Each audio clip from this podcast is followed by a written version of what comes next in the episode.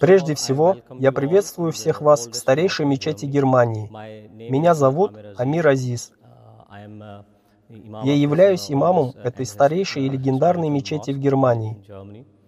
До прихода на эту должность я был преподавателем уровня О и А Кембриджского университета в Пакистане. Затем я учился в университете Аль-Асхар в Египте, где я изучал арабский язык. И вот с 2016 года я работаю в этой мечети. И моя главная обязанность — объяснять людям религию ислам и говорить об учении самого авторитетного учителя ислама, а также о том, как люди могут вливаться в современное общество, особенно в общество в Германии. Это одна из моих главных целей здесь.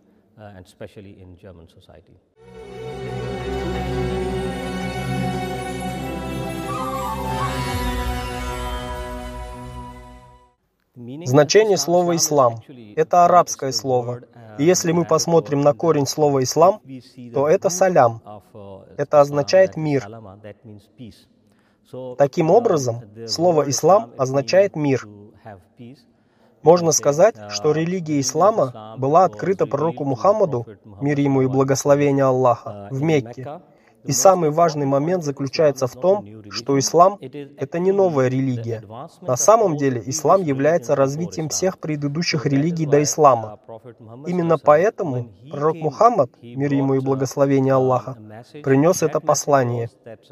Это послание заключалось в том, что Бог послал более 124 тысяч пророков, начиная с Адама, мир ему, и заканчивая Иисусом, Исой. На арабском языке используется слово «Иса». Поэтому пророк Мухаммад, мир ему и благословение Аллаха, сказал, что все они были пророками Бога. И затем он сказал, что все книги до священного Корана, такие как Библия, Ветхий Завет, Новый Завет, он засвидетельствовал, что все они были книгами от Бога. Поэтому на самом деле ислам является продолжением той же религии, которая была дана Богом. Вот почему в священном Коране мы находим, Бог говорит, что Бог признает религию ислам, потому что это не просто религия, которая была открыта пророку Мухаммаду, мир ему и благословение Аллаха, а это была религия, которая берет начало прямо от Адама, которому Бог дал первое послание – Затем завершил его в форме Корана и дал это заключительное послание пророку Мухаммаду, мир ему и благословение Аллаха. Вот почему в священном Коране мы находим слова, которые гласят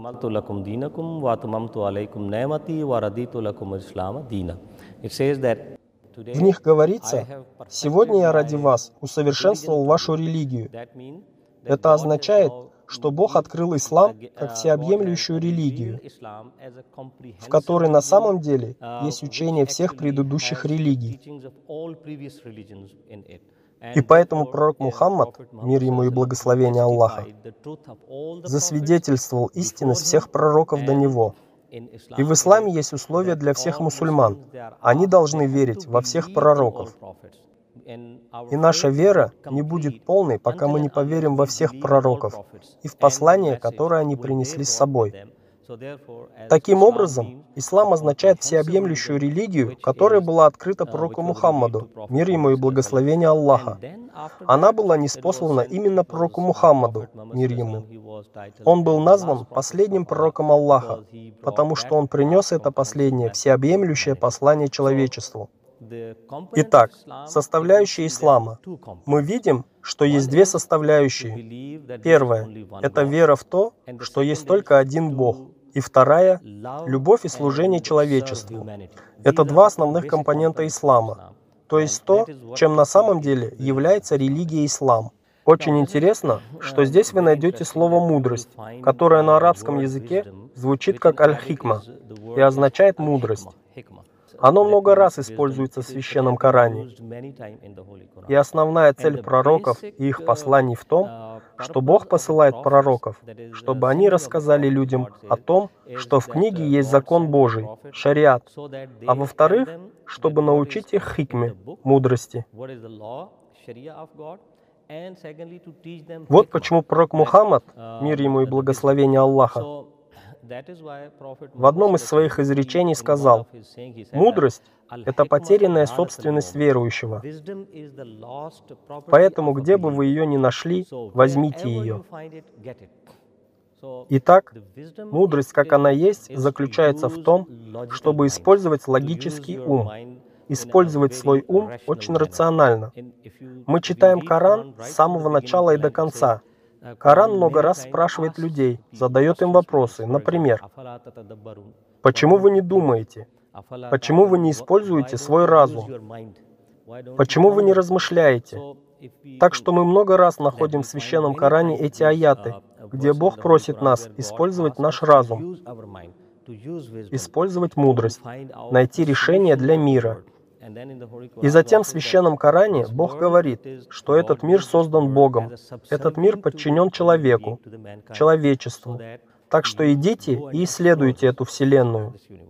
Итак, хикма Корана с самого начала и до конца заключена в человеке и в том, как улучшить качество жизни человека. Если вы посмотрите на Коран, то в основе учения священного Корана лежит то, как сделать общество добрым, любящим и мирным. Вот что на самом деле является хикмой и посланием Корана. Затем мы находим множество принципов, множество законов, множество предписаний, что нужно делать, а чего нельзя делать. Все они упоминаются в Священном Коране. Итак, как вы видите, в Коране есть один основной принцип, и это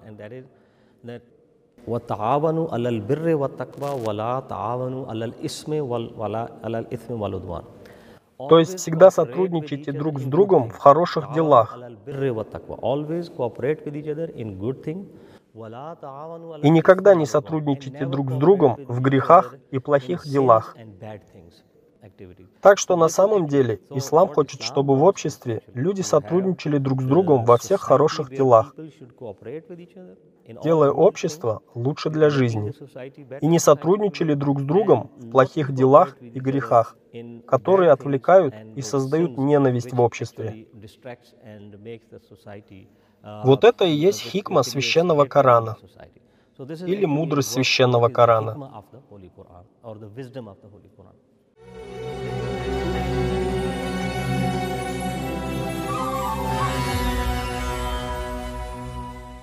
Если мы посмотрим на мусульманина и на то, как стать мусульманином, это очень просто. Когда мы говорим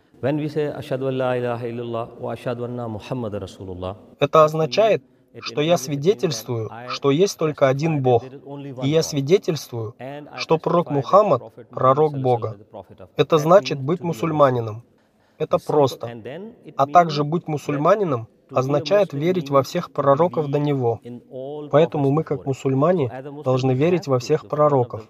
Это является одной из составляющих веры, то есть учение всех пророков. И именно это и разъяснил пророк Мухаммад, мир ему и благословение Аллаха. Что такое мусульманин?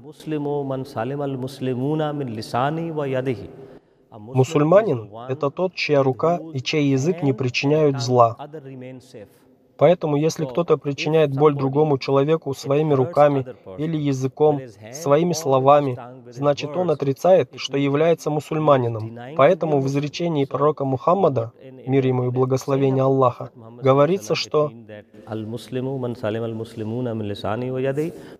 мусульманин — это тот, чьи руки и слова никого не должны обижать. Никто не должен пострадать от рук мусульманина.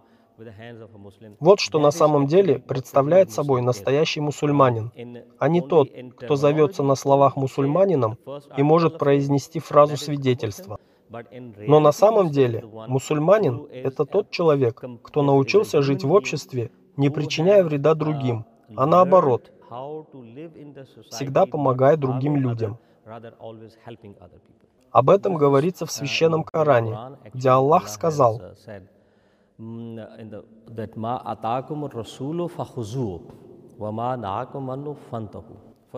это наставление для мусульманина, или, как мы говорим, наказ для мусульманина. То, что пророк просит вас сделать, делайте это. А что пророк запрещает, не совершайте. Итак, что нам говорили пророки, мир им? Пророк Мухаммад, мир ему и благословение Аллаха, сказал, «Я послан Богом, чтобы научить вас совершенной морали, хорошей морали». То есть можно следовать за пророком, следуя тому, что сказал пророк Мухаммад, мир ему и благословение Аллаха, и не совершать того, что просил нас пророк не делать. Так мы можем следовать за пророком, мир ему и благословение Аллаха, в совершенстве. И второе, мы должны знать само учение пророка, мир ему и благословение Аллаха, и то, что он делал в своей жизни. Это тоже очень важно знать мусульманину. Но главная цель, главная, можно сказать, задача пророка Мухаммада, мир ему и благословение Аллаха, состояла в том, чтобы научить людей добрым нравам. И когда его жену, да будет доволен ею Аллах, Айшу, спросили о том, какова мораль пророка Мухаммада, мир ему и благословение Аллаха, она ответила, что это Коран.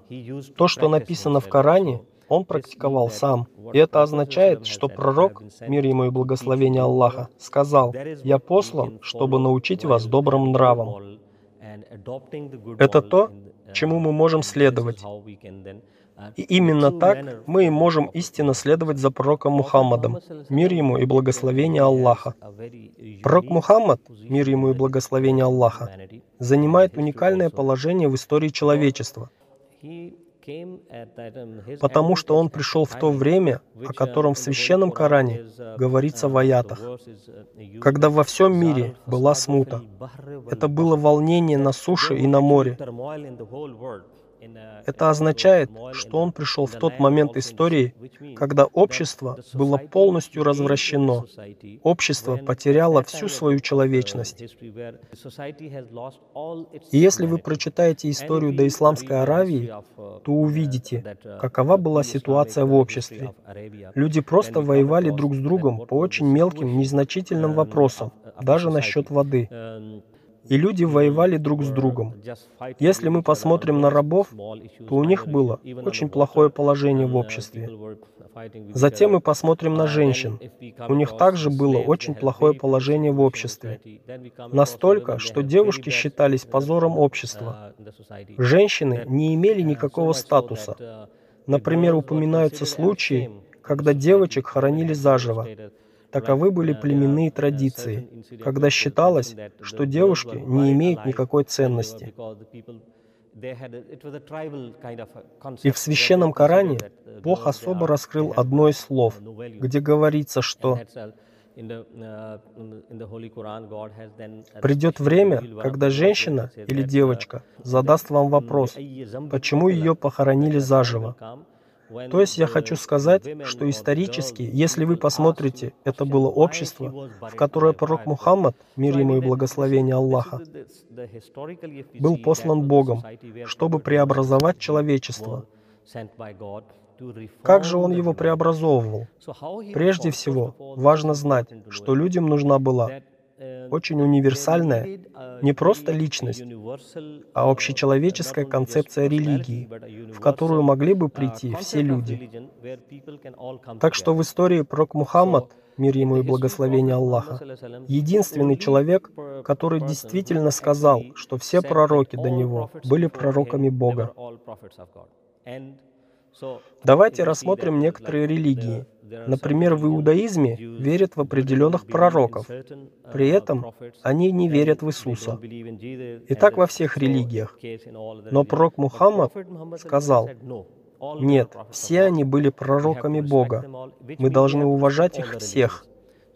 Это значит, что мы должны уважать все религии.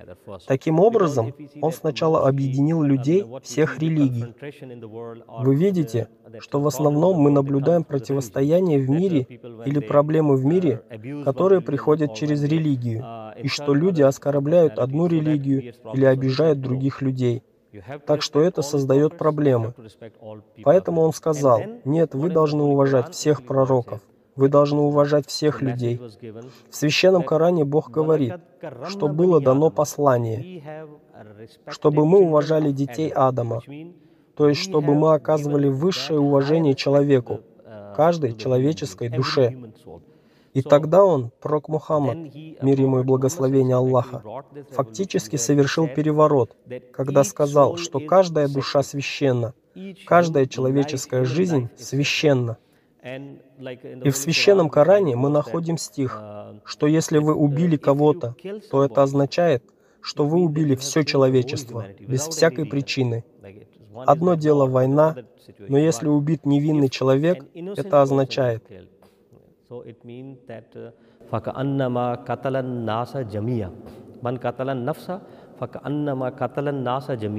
если вы убили одну душу, то это означает, что вы убили все человечество. Если вы спасли одну жизнь, значит вы спасли все человечество. И здесь, как вы видите, используется слово «навс», Имеется в виду каждое живое существо, не только человека, но и каждое живое существо, жизнь которого в исламе священна. Поэтому пророк Мухаммад, мир ему и благословение Аллаха, сказал, что нельзя убивать ни один навс, ни одну живую душу без всякой причины. Даже в том случае, когда люди собираются резать животных, нам не разрешается убивать ни одно животное, кроме как во имя Аллаха. Когда мы собираемся зарезать животное, мы должны сначала сказать, что мы собираемся зарезать его во имя Аллаха. Иначе нам не разрешается, потому что забой или охота разрешается только с позволения Аллаха.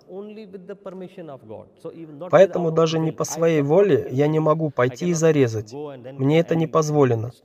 Если только это не что-то действительно ядовитое, например. А если для того, чтобы спасти свою жизнь, это другое дело.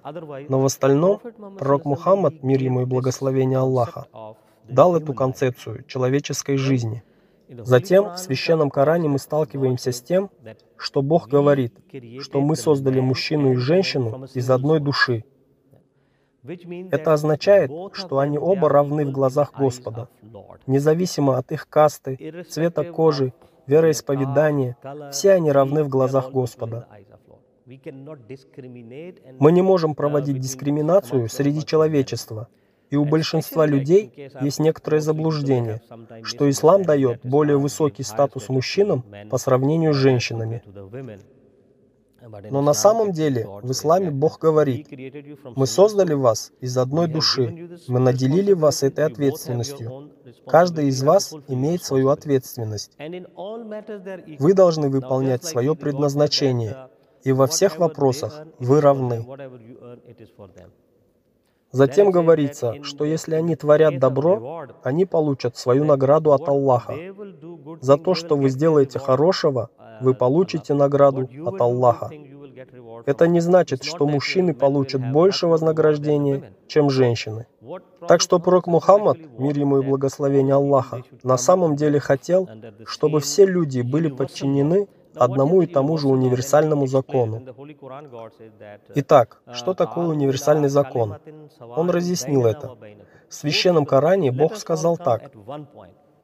«Люди, давайте придем к единому пониманию». И это единое понимание заключается в том, что есть только один Господь.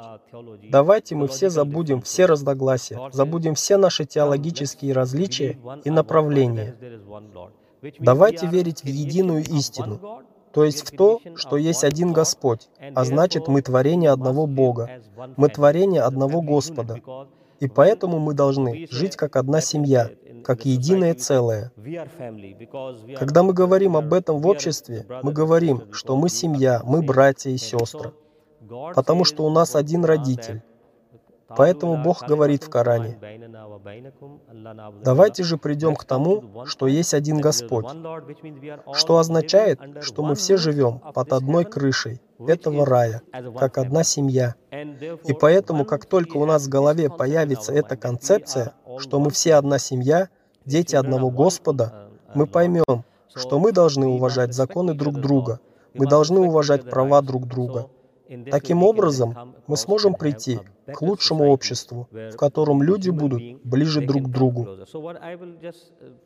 Поэтому я просто скажу, что главной целью и миссией пророка Мухаммада, мир ему и благословение Аллаха, было привести общество к единой концепции, что есть один Господь, и все люди — одна семья, и они должны жить друг с другом, подобно семейной ячейке, как мы живем в своих собственных домах.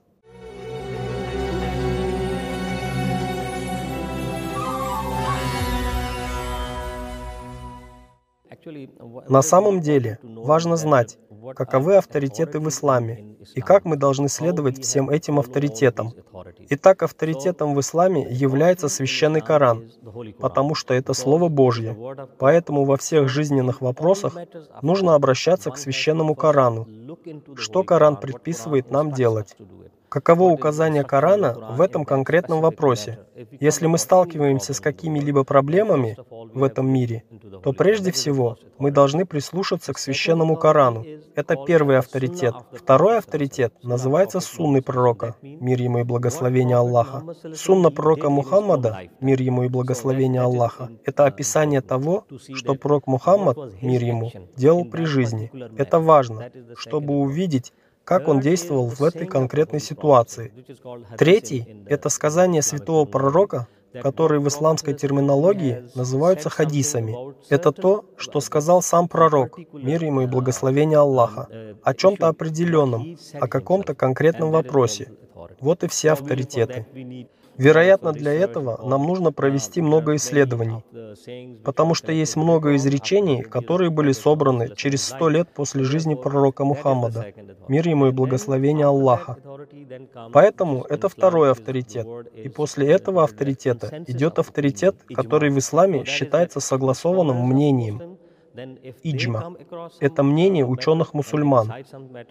Если они сталкиваются с каким-то вопросом и решают его, то этому тоже можно следовать. И последнее — это то, что известно как кияс, что означает аналогия. Это аналитическое мышление. В случае, если мы не находим решения во всех этих авторитетах, тогда мы используем наш аналитический ум и приходим к решению определенной проблемы. Например, сейчас мы живем в новом мире, и если мы сталкиваемся с чем-то в этом мире, о чем мы не находим ясной трактовки в Священном Коране, или в сунне пророка, мир ему и благословение Аллаха, или в изречениях пророка, мир ему, то мы можем использовать наш аналитический ум в свете всех этих авторитетов и прийти к какому-то мнению об этом. Так что в истинном смысле, если мы следуем за этими авторитетами, мы всегда придем к хорошему решению. Но иногда случается так, что если мы просто слушаем кого-то или следуем только чему-то мнению, очевидно, что тогда мы просто подчиняемся и слепо следуем за кем-то. Тогда мы никогда не придем к какому-то аналитическому и логическому решению. Поэтому я хочу сказать, что мусульманин должен использовать свое собственное аналитическое мышление и свое собственное логическое мышление для решения любого вопроса в религии ислам. Это не просто замыливание кому-то глаз, это должно быть обосновано и иметь смысл. Так мы можем следовать истинному значению, истинному смыслу ислама. Основная мысль. В исламе на самом деле есть пророк. В священном Коране Бог много раз упоминал о том, каковы обязанности мусульманина и каковы ритуалы. И пророк Мухаммад, мир ему и благословение Аллаха, объяснял это в одном из своих изречений. И фактически это основа ислама. Пророк Мухаммад говорит, в основе ислама лежат пять вещей. Это пять столпов ислама. Мы можем сказать, на чем стоит весь ислам. И первый из них — это шахада. Это первый столб, который заключается в том, что вы верите в единого Бога и в то, что Мухаммад, мир ему, пророк его. Это первый столб, который заключается в том, что вы верите в единого Бога и в то, что Мухаммад, мир ему и благословение Аллаха, пророк его. Второй столб — это молитва пять раз в день. Самая главная обязанность мусульманина — молиться пять раз в день. В Священном Коране Бог более 700 раз говорит «не прекращайте молиться», а затем наступает черед закята и подаяния бедным, которое заключается в том, чтобы мы подавали руку помощи бедным людям. Или в современной терминологии мы говорим, что мы платим налог. Итак, сказано, что второй важный столб ислама – это молитва пять раз в день. Это обязанность, вменяемая всем взрослым мусульманам, они должны молиться. И потом это очевидно, что есть много послаблений на случай, если кто-то болен и не может сидеть, кто-то не может прийти в мечеть и молиться дома. Так что есть много всего. Третье. Все богатые мусульмане должны платить 2,5% от своего состояния на благо бедных людей. Это как закят, то есть считается долей бедных или чистый долг. На русский язык мы можем перевести это как закят, которая является налоговой системой и была введена для того, чтобы деньги не попадали в руки только нескольких богатых людей. А если есть богатые люди, в исламе это разрешено. Человек может зарабатывать столько, сколько захочет, законными средствами, но не противозаконными. Тогда он должен делиться этим с теми, кто обездолен в обществе. И во времена пророка Мухаммада, мир ему и благословение Аллаха, была разработана система, которая заключалась в том, что были определенные люди, которые собирали эти деньги в виде налога, точно так же, как налоговая система современной истории в наше время. И они собирали эти деньги, а затем распределяли их среди бедных людей, тех, кто в них нуждался. И главной целью было не просто помогать нищим или поощрять людей, чтобы они только просили о помощи, а чтобы люди создавали свой бизнес. Они также должны чем-то заниматься, чтобы когда станут богатыми, смогли также принять в этом участие. То есть это подобно налоговой системе. Это третий столб ислама. Четвертый столб называется Рамадан Саум, то есть пост во время месяца Рамадан, когда мы постимся один месяц, один полный месяц. И пятый столб называется Хадж. Это паломничество в Мекку, которое совершается сейчас. Оно начнется через несколько дней. Очень скоро начнется хадж. Но хадж, как и все эти столпы, имеет определенные условия. Например, хадж – это только для богатых людей. Если у них есть деньги, они могут путешествовать у них хорошее здоровье. Они могут легко позволить себе эту поездку. Очевидно, что отправиться в Мекку и остаться там требует больших денег. Вот почему Аллах говорит, что Он сделал хадж обязательным для людей, те, у кого есть достаточно денег. Другими словами, хадж для тех, кто может себе это позволить. Таким образом, это все пять ритуалов ислама, пять столпов ислама, которые также называются системой добродетелей ислама то есть ритуалами. Кроме того, у нас есть два праздника, но это два больших праздника, которые мы отмечаем. Один из них называется Фитр. В Германии мы называем его Цукерфест. Когда после Рамадана заканчивается пост, то на следующий день устраивается большой праздник. Мы молимся в мечети, а потом празднуем и все такое. За ним следует второй праздник, после завершения хаджа. И он называется Идаль-Адха. Это праздник жертвоприношения, когда мы приносим жертву животное. И это происходит во имя пророка Исмаила, мир ему, то есть сына Ибрахима, пророка Ибрахима, мир ему. И мусульмане, не те, кто беден, а все, кто может себе позволить, должны принести в жертву животное. Также интересно, как потом это мясо раздается. На самом деле оно делится на порции. Одна для себя, для семьи, вторая порция для родственников и всех ваших соседей, и третья для бедных людей, которые в этом нуждаются. Таким образом, это основные ритуалы в исламе.